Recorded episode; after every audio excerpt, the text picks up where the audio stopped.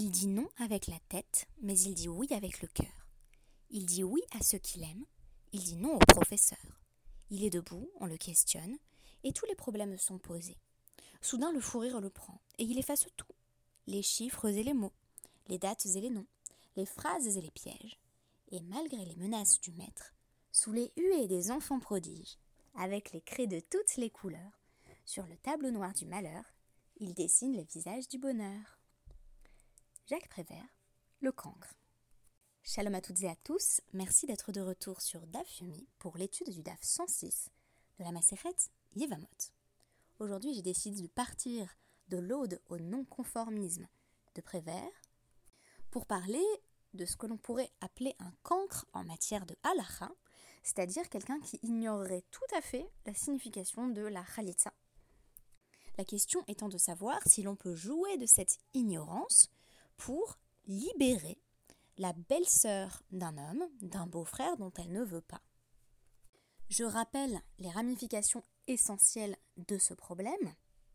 Lorsqu'une femme perd son mari, si celui-ci est mort sans lui laisser d'enfant, le frère du défunt se retrouve face à l'obligation de contracter le yiboum, le mariage léviratique, qui consiste à épouser sa belle-sœur pour lui laisser un enfant au nom de son frère, donc du mariage léviratique, ou de la khalitsa, khalitsa, cérémonie du déchaussement, qui signifie la rupture de tout lien entre beau-frère et belle-sœur, et qui implique par conséquent que la belle-sœur peut désormais épouser qui elle veut. Mais le problème qu'on a eu jusqu'ici, c'est qu'on a l'impression que Khalitsa ou Yiboum, c'est vraiment l'homme qui décide. Alors que habituellement, en matière de mariage, toute union est impossible sans le consentement de la femme, on peut rappeler le commentaire du Barthénoura sur la première Mishnah du traité Kiddushin, qui nous disait que, alors qu'en règle générale, on a précisément besoin de ce consentement féminin, ce n'est pas le cas pour le yiboum.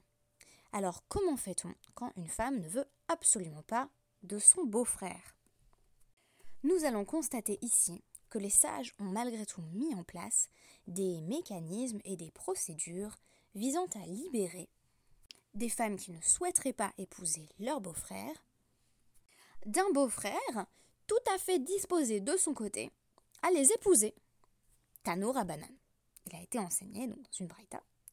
Khalitsa euh, Mutet Kshera une khalitsa faite par erreur euh, est valide, n'est pas problématique. Alors, Ezori, khalitsa, tête. Qu'est-ce qu'une khalitsa faite par erreur? Deux hypothèses, celle de Resh Lakish et celle de Rabbi Yochanan. Amar Resh Lakish, Kol shomrimlo chalotz ou Resh Lakish dit, bah, une khalitsa faite par erreur, euh, c'est celle d'un homme à qui on aurait dit, écoute, laisse euh, cette femme retirer ta chaussure et c'est ainsi que tu vas l'épouser.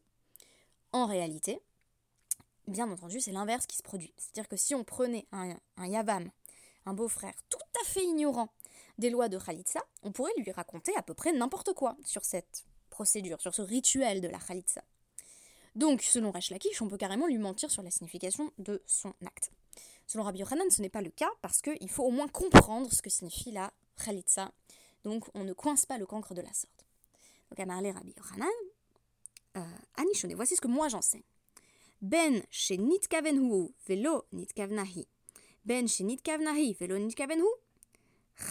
Psula. Que ce soit lui qui voulait faire la khalitsa et elle qui ne voulait pas faire de khalitsa, ou que ce soit elle qui voulait absolument faire la khalitsa puisqu'elle veut se débarrasser de lui et lui qui ne voulait pas, la khalitsa ne fonctionne pas, elle est disqualifiée jusqu'à ce que les deux soient d'accord. Ce qui signifie qu'on rétablit une notion de consentement qui semble ici euh, une notion importante euh, dans le cadre de la khalitsa, sinon dans le cadre du yiboum. On a vraiment l'impression que le yiboum peut se faire même si la femme n'est pas tout à fait d'accord. Mais ce que vont faire les sages, je le disais en, introduction, c'est orienter vers la khalitsa. Et donc, euh, Rabbi Yochanan de répondre à Resh Lakish, et toi tu dis que cette khalitsa elle fonctionne alors que le pauvre type qui sait pas ce que c'est une khalitsa, il a même pas compris ce qu'il faisait. Alors, Rabbi Yochanan va s'efforcer de redéfinir la khalitsa moutet. Et là, kol rimlo, c'est le cas d'un homme à qui on dit Chalotzla almenat shetiten lecha matayim zuz. Écoute, laisse-la tranquille, fais Khalitsa, fais la cérémonie du déchaussement, et elle te donnera de l'argent. Elle va te donner 200 zouzim. Donc euh, voilà, une, une somme d'argent qui euh, correspond d'ailleurs de façon assez amusante euh, à la somme que le mari devrait inscrire dans la ketouba s'il épousait une femme qui n'a jamais été mariée. Donc si vous voulez, à première vue, on a l'impression d'avoir affaire à une forme de, de chantage à la Khalitsa, comme à l'heure actuelle, il y a eu des scandales. Je ne m'étendrai pas sur la question, mais des scandales parisiens sur, euh, il y a quelques années de cela, sur un chantage au guet. Est-ce qu'il y a des femmes qui sont euh, obligées de payer en réalité euh, leur mari pour pouvoir obtenir leur contrat de divorce? La réponse est oui. Sauf que ici, ça va pas marcher comme ça. Donc, Tanya Namiari, Khalitsa Moutet Kshera. Donc c'est dans ce cas-là qu'on dit que c'est une Khalitsa par erreur euh, et que euh, elle fonctionne tout de même, c'est-à-dire qu'en réalité, euh, la femme ne va pas du tout verser la somme annoncée. Donc on a en quelque sorte menti au beau-frère pour qu'il fasse Khalitsa. Et donc la Gemara va nous dire, c'est également enseigné dans une braïta, et Zohi Khalitsa Moutet, qu'est-ce que la Khalitsa par erreur, c'est-à-dire que le mari ne comprend pas vraiment ce qu'il fait, ou du moins il comprend ce qu'il fait, mais il pense empocher le pactole et ce ne sera pas le cas. C'est euh, un homme à qui on dit fais la khalitsa et elle te donnera de l'argent, et puis finalement elle ne lui donne pas d'argent. Alors la va nous donner un exemple de cela. Donc Maase Beisha Achat Shenafla Lifne Yavam She'ein Ragun là. Qu'il est arrivé qu'une femme tombe littéralement devant son Yavam, c'est-à-dire se retrouve face à une situation euh, où elle pourrait contracter le mariage libératique. Mais son beau-frère, il n'était pas Hagunla, c'est pas un mariage convenable. Alors la Gemara nous a précédemment donné des exemples de, mariages de ce type qui ne, seraient pas perçus comme souhaitables. Donc euh, euh, une femme très, vieille avec un homme très jeune ou l'inverse, par exemple. Alors comment on fait pour déterminer ce qui est Hagun Pour ça, on doit consulter donc la, nouvelle Mishnah dans le Hamoudbet de notre DAF. Et on constate donc mitzvah tralitza, c'est quoi là Comment ça se passe? Bahu euh, veyevemtole bedin, donc euh, le beau-frère et la belle-sœur se rendent au tribunal. Vehen masin lo euh, etza ha. Et le bedin va, va donner un conseil au beau-frère sur ce qu'il convient de faire. Est-ce que c'est un mariage qui est, qui est hagoun Est-ce qu'il est souhaitable? Est-ce qu'il est convenable ou non? Comme il est dit dans Dvarim 25.8, Ve karulo zikne hiro vedibru. Donc euh, les anciens de la ville vont l'appeler et lui parler. Et donc lui parler pour lui dire quoi? Bah lui dire, tu sais là, la Khalitsa, euh, elle serait quand même vachement préférable. Ou alors, euh, bah, tu peux contracter le mariage libératique sans problème. Sachant que cette solution, comme j'ai essayé de le montrer dans le podcast d'hier, devient de plus en plus marginale au fil des siècles. Donc ici, visiblement, on est sur un scénario où la Khalitsa est préférable et le hiboum n'est pas souhaitable. Et donc, à Mouroulo, ils ont dit à ce beau-frère, Chalotzla. Euh, ils voulaient pas lui faire Khalitsa, alors ils, ont, ils ont dit Chalotzla, almenat shetiten euh, lecha mataim zouz. Bah écoute, elle te donnera 200 euh, zouzim si tu, euh, si, si, tu, si, si, tu acceptes de faire Khalitsa, donc l'équivalent d'un divorce. Ou va lifne rabiria ve hirshira. Et ensuite, bah, elle n'a pas donné la somme. Et voici que l'anecdote a été rapportée à Rabbi Ria, et il a dit pas de problème, même si on, même si on lui a menti en réalité, sur la somme qu'on allait lui donner. Comme c'était un chantage à la Khalitsa, eh ben, on, ne tient pas compte, euh, ne tient pas compte de la stipulation qui avait été formulée.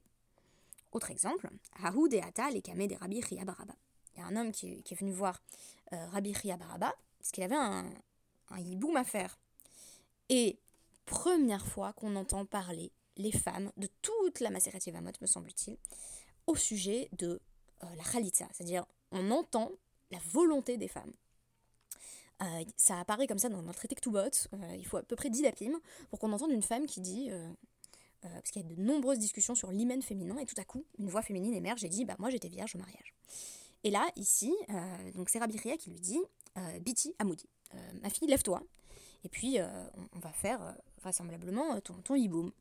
Amrale, Emma, Yeshivata Zo, Hi Amidata elle lui a répondu euh, Pour moi, rester assise, c'est comme, euh, comme me lever. Donc, elle veut pas bouger, en fait. Elle n'a pas du tout envie de, se lever. Elle ne souhaite pas du tout faire le mariage léviratique. Et donc, elle dit Pour moi, rester assise, c'est comme me lever. Euh, et donc, se, lever, ce serait pour elle être exemptée de, de, mariage les viratiques, donc c'est ce qu'elle souhaite en réalité. en fait, elle manifeste par le fait qu'elle reste assise sa protestation. Alors, Amarla, il y a d'attelé.